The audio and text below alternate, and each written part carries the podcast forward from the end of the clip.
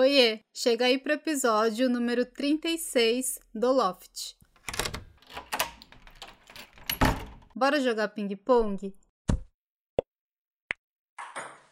Antes, só um aquecimento. A nossa desafiada de hoje é a Jéssica Yamada, atleta olímpica de tênis de mesa, merecedora de inúmeros títulos e empreendedora do clube Matchpoint com Kazu Matsumoto e sócia da marca JJ Yamada com Marcos Yamada.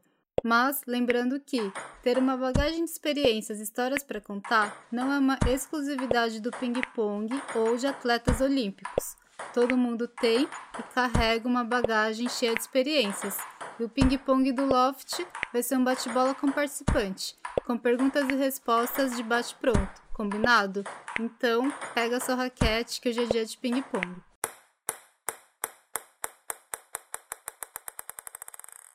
Bem-vinda, Jé! Tudo bem por aí? Oi, Elaine, tudo bem? Obrigada pelo convite. Estou muito contente de estar aqui com você e de você ter feito parte de toda essa minha experiência como atleta e empreendedor. Obrigada a você por disponibilizar seu tempo, porque a Jéssica, eu fiz só um resumo do que ela é, mas ela faz muita coisa em muito tempo e em vários lugares. Então, valeu mesmo. É, você me colocou como atleta olímpica e empreendedora, mas eu ainda estou jogando liga na Europa, né? Esse ano, provavelmente será o meu último ano na Europa depois de nove anos. Então, talvez eu comece a, a trabalhar um pouco mais para esse lado, né, do empreendedorismo. Mas vou continuar jogando pela seleção, continuarei treinando. Só vou diminuir as viagens porque realmente estava bem pesado para mim ficar indo e vindo para a Europa toda semana, né? Então, essa parte eu vou dar uma diminuída. Mas, em compensação, vou poder dar um pouco mais de atenção para as outras. Boa. Viu? O do Loft tá importante aqui, tá com o tempo da Jéssica e Amada. Bora aquecer? Vamos. Qual que é a sua idade? 32 anos. Tô rindo, mas é com respeito, tá? Porque a Jéssica me mandou uma mensagem no grupo essa semana falando pra gente fazer um encontro da mulherada das antigas, do tênis de mesa. É, que a gente já, já é antiga, né? o tempo passou, né, Jé? É, então, infelizmente, né? Qual que é o seu signo? Libra. E de onde você fala? São Paulo. Você tá de férias aí porque você mora na Europa? Você mora em São Paulo, mas você vai pra Europa jogar? Como que é o esquema? É, faz três anos que eu voltei a morar no Brasil, mas no final eu acabo ficando mais na Europa do que aqui, né? Antes dos Jogos Olímpicos eu tava jogando duas ligas, na Suécia e na Espanha. Então acontecia que eu ficava por lá dois meses, mais ou menos, voltava pro Brasil ficava um, eu quase não ficava aqui, né? Porque eu tava é, bem focado nesse projeto olímpico. Daí tinha os torneios pela seleção brasileira. Eu também jogo em Santa Catarina, né? Então, de outubro para janeiro, acho que eu fiquei três semanas no Brasil. Mas eu digo que moro aqui porque aqui que é minha casa, né? Nossa, eu fiquei cansada só de ouvir agora. É, pois é. Bom, vamos jogar? Vamos para as perguntinhas? Isso, vamos. Primeira pergunta é como você começou a jogar tênis de mesa? Bom, comecei por influência do meu pai. Ele é bem conhecido assim no meio do tênis de mesa brasileiro. Quem conhece o trabalho dele sabe o quanto que ele batalha pela massificação do tênis de mesa e pela evolução do esporte aqui dentro, né?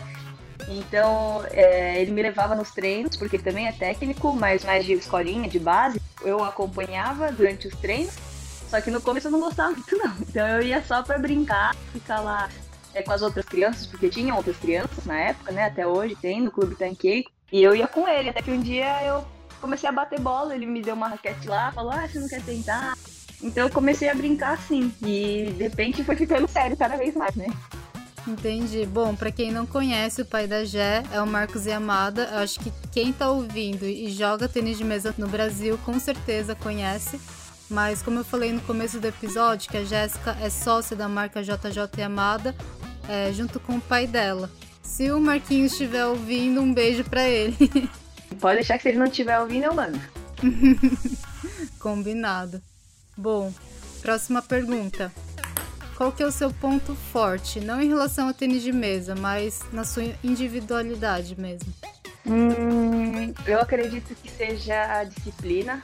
Eu sempre fui uma pessoa muito disciplinada e isso foi uma, uma característica que me ajudou a chegar aonde eu cheguei. E eu acredito que esse seja o meu ponto mais forte, assim, a disciplina e a resiliência, né? De você cair, levantar.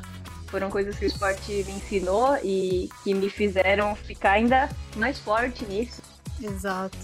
Eu acho legal a parte que o atleta ele vem com isso na mala, né? Uhum. De resiliência, persistência, disciplina e leva pra vida. É muito, muito legal mesmo. É difícil você aprender isso, por exemplo, numa escola, né? Quando você está, sei lá, no ensino fundamental, ginásio, você não passa por esse tipo de situação que no futuro com certeza você vai passar. Então acho que o esporte ele nos prepara para a vida, pensando nessa parte, né, de você saber perder, de você aguentar, é, de ter a disciplina. Então é um, o esporte é um preparo para a vida. Ajuda demais.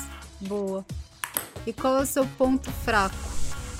É engraçado, né? Ao mesmo tempo que eu eu acho que é isso, não tenho certeza. Eu acho que eu sou uma pessoa decidida, mas nos últimos tempos eu tô achando que eu sou bem indecisa.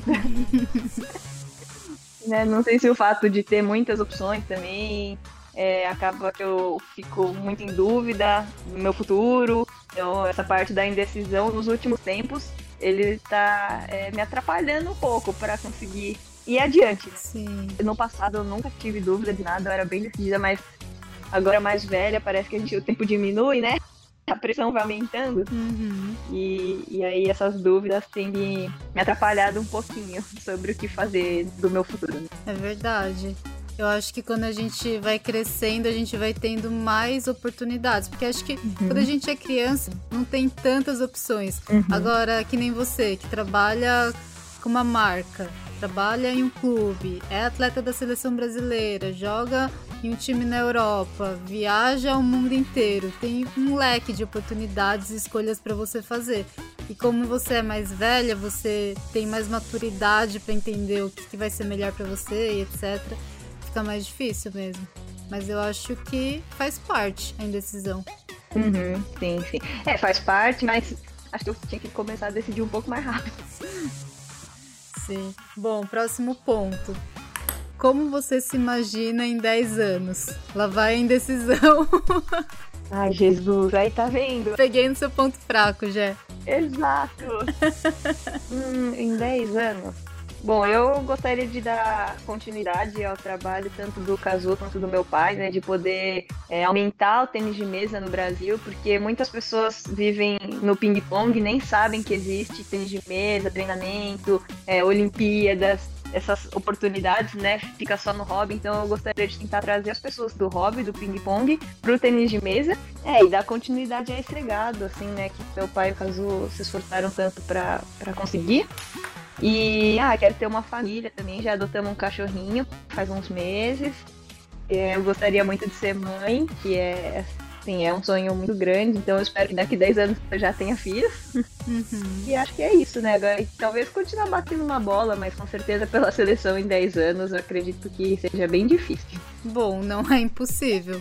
Mas como você vai massificar o tênis de mesa junto com o Kazu e seu pai, provavelmente vão ter muitos atletas, espero, né? Muitos atletas tentando essa vaga na seleção. Ai, tomara, tomara. Bom, próximo ponto. Qual atleta você mais admira? Não precisa ser do tênis de mesa, no geral. Bom, eu gosto muito do Serginho, do vôlei, uhum. do líbero. Né? Acho que ele é um líder, assim, e teve uma história muito, muito bonita, assim, no vôlei, né? Então, é, eu acredito que ele seja um grande exemplo. E também, esses tempos, eu, eu tenho acompanhado alguns podcasts e eu assisti um da Formiga, do futebol. E, nossa, é, é, fiquei bastante emocionada, assim, de ver a história dela, porque ela é uma mulher negra, conseguiu chegar onde chegou, passando por tanto, tantas dificuldades, né? E ela, mais ainda, quando eu falei sobre a resiliência, acredito que ela, essa geração dela, da Marta, né, mesmo a Cris, também devem ter passado por muitas dificuldades que a gente nem imagina para entrar num esporte num meio tão machista, né? Uhum. Então eu admiro bastante ela como pessoa, como atleta e o Serginho do vôlei. É, o Serginho, ele é bem humilde, né? Ele tem uma história de vida bem legal, assim. Ele começou do zero, é muito legal ver o crescimento, né, do atleta em vários sentidos. E você olha para ele, você, você vai num campeonato, parece que ele continua igual, né, a essência dele. Isso eu acho que é o mais legal. Sim, ele tem um projeto social lá em Guarulhos, que foi uma cidade que apoiou muito, né, ele durante a carreira. Então ele gostaria de retribuir, aí ele começou um projeto social lá que salva muitas crianças. Acho isso muito legal. E minha mãe joga vôlei no Corinthians, ela foi convidada para jogar lá, né? E ele é corintiano roxo, então eles se conhecem assim. E minha mãe falou que ele é desse jeito mesmo, ele não finge nada, ele é desse jeito aí. Que massa. Bom, próximo ponto. Para você, é mais fácil ser atleta ou empreendedora? Nenhum dos dois é fácil, né? Mas atleta para mim é mais seria a minha opção mais fácil por ter vivido isso desde pequena, é isso que eu fui até hoje, ainda sou. E essa questão do empreendedorismo meio que eu tô começando agora, então tudo é muito novo para mim, é uma estrada nova. Então eu diria que atleta por ser veterana, né? não por ser mais fácil. Boa resposta. Próximo ponto. Você tem alguma música que você curte ou que você tá ouvindo bastante para recomendar pra galera do Loft? Nossa, gente, não sei. É vocês que tem que recomendar para mim, porque eu escuto tudo e gosto de tudo. Sabe o que eu lembrei agora? Que teve um campeonato que a gente jogou da seleção não sei onde agora. E você tava viciada em uma música. E você escutava ela o tempo inteiro. Era aquela Bubble, lembra? Nossa, é verdade. Nossa. Não, faz tempo, hein? É, exato. Tá entregando, Lene. Meu Deus. Tá, então se você não tem nenhuma música, eu vou colocar essa Bubble pra galera ouvir. Pode, pode pôr. Pra gente relembrar os velhos tempos de seleção brasileira, quando a gente jogava juntas. Exatamente. E pros mais novos ouvirem a música que talvez nunca ouviram. Se bem que é bem famosa essa música, né? Eu acho que. Acho que depende da geração. Bom, depois vocês me contem. I've been awake for a while now. You got me feeling like a child now. Cause every time I see your bubbly face, I get the tingles in a silly place. It starts in my toes and I crinkle my nose.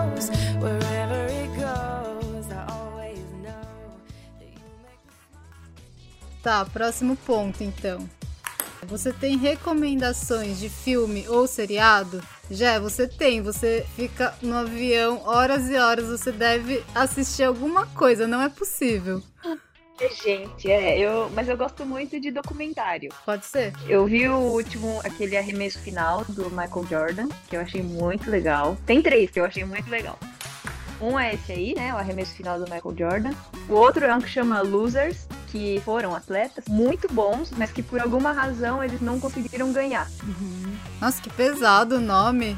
Losers, atletas que foram muito bons, mas não ganharam. É, mas é que assim, quando você não fica em primeiro, né? Você perdeu. É, tipo isso.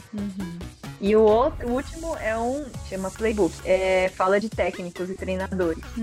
Como que eles fizeram para os atletas é, chegarem, ou os times, né? O que que eles têm de diferente para serem bons. Esses documentários estão na Netflix? Então, os três. Bom, eu vou colocar lá no Instagram, arroba Estúdio do Loft, pra quem quiser assistir também esses documentários. Eu nunca assisti nenhum dos três, eu vou assistir. Ah, legal, legal. Você vai gostar. Beleza, próximo ponto. Como você lida com a ansiedade? Seja no jogo, ou pós-jogo, ou pré-jogo na sua vida, enfim.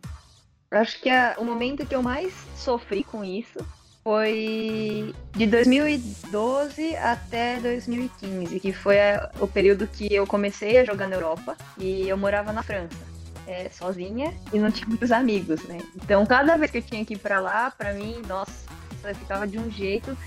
É, hoje eu acredito que eu realmente tenha tido alguma coisa, porque eu sou uma pessoa que me conhece que gosta muito de conversar, gosta de ter gente por perto, gosta de ter amigos. E eu chegava lá e, meu, era sozinha o tempo todo. Porque minhas amigas no final de semana voltavam pra casa, porque ninguém era da cidade de lá. E os mais velhos eram homens que tinham família. Então eu chegava no final de semana, eles queriam ficar com a família, né? E aí eu ficava sozinha. Eu morava lá, na época eu não ficava indo e vindo igual hoje, né? Porque não tinha dinheiro pra isso.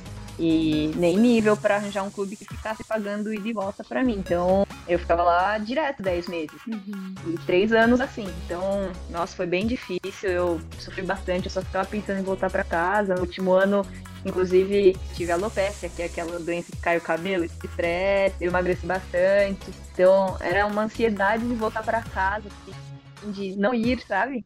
Mas eu sabia que pro meu jogo, pro meu tênis de mesa era importante eu estar lá e eu tinha um compromisso com o clube, não queria deixar o clube na mão, então eu cumpri certinho tudo, tanto que cada ano que passava, ou meu salário melhorava, ou a gente subia de divisão, então isso para mim foi um reconhecimento muito grande do meu trabalho e do meu esforço, que apesar de eu estar sofrendo, pelo menos na parte profissional estava dando tudo certo. Mas não vou dizer que foi fácil, foi bem difícil. E hoje o que me ajuda muito é meditação. Sim. E eu também faço um acompanhamento com a minha mãe, né, psicológico, então ela me ajuda bastante a me manter na linha. E essas duas coisas têm me ajudado muito. Que minha mãe é coach, inclusive ela atende vários atletas dos nossos clubes, tanto da NBA quanto Match Point. Que legal ter uma mãe que te conhece, né, além do tênis de mesa, na sua vida pessoal e é profissional no assunto. Uhum. É, e o bom é que, né, não preciso nem agendar horário.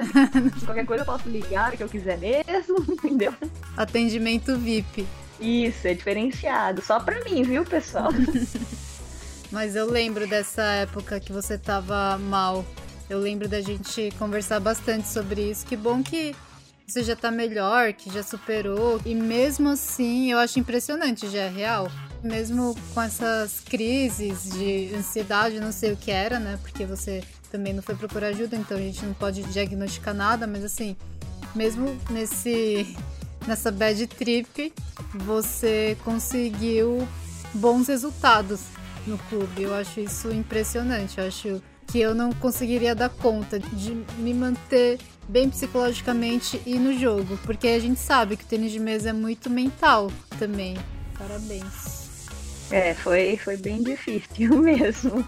Mas, ao mesmo tempo, por exemplo, agora que já passou, quando eu olho para trás, eu penso, meu, hoje pode vir qualquer coisa que eu tô preparada, sabe? Você se sente mais forte por dentro, né? Uhum. O fato de eu ter conseguido aguentar do começo ao fim, e não foi um período curto, né? Foram três anos, de ter aguentado isso e ter conseguido terminar o que eu me propus a fazer, mesmo com a dificuldade, né? Eu, nossa, hoje eu me sinto muito forte por dentro. Eu sinto que o que vier, eu falo, não, pode vir que eu tô preparado, sabe? Então, mais uma coisa que o esporte me trouxe, né?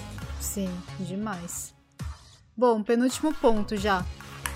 Quais os maiores ensinamentos que o tênis de mesa te trouxe? Você já falou alguns, mas tem mais alguma coisa para acrescentar? Ah, acho que tudo, né? Tudo, tudo que eu sou hoje é graças ao tênis de mesa. É, eu faço esse esporte mais de 20, uns 20 anos, né? Então, tudo que eu tenho, que eu consegui, que eu sou, é graças ao esporte. Quando eu era nova, com 13 anos também, eu fiz um estágio no Japão de três meses que mudou minha vida, aprendi a dar valor à minha família, às coisas que eu tenho, que quando você nasce com isso você acha normal, as pequenas coisas, né, de ter alguém para lavar sua roupa, alguém que faça comida para você, coisas uhum. pequenas do dia a dia que a gente acha normal e depois quando eu fui morar sozinha que eu vi quanto tempo que a gente perde com isso, né? E quanto trabalho dá, porque imagina, era eu para mim mesma, agora na minha casa era minha mãe para todo mundo, né? Sim. Então, é, aprendi a valorizar muito as pessoas e o que as pessoas fazem e fizeram por mim, é, a respeitar. A disciplina começou aí no Japão, que acho que é um país que tem muito isso, então aprendi muito com a cultura japonesa. E depois com essas viagens de ser forte e aguentar, porque não foi fácil ficar sozinho. E o tênis de mesa me deu tudo mesmo, inclusive meu marido, minha tudo, né? Eu não sei o que falar, tênis de mesa é tudo de bom mesmo.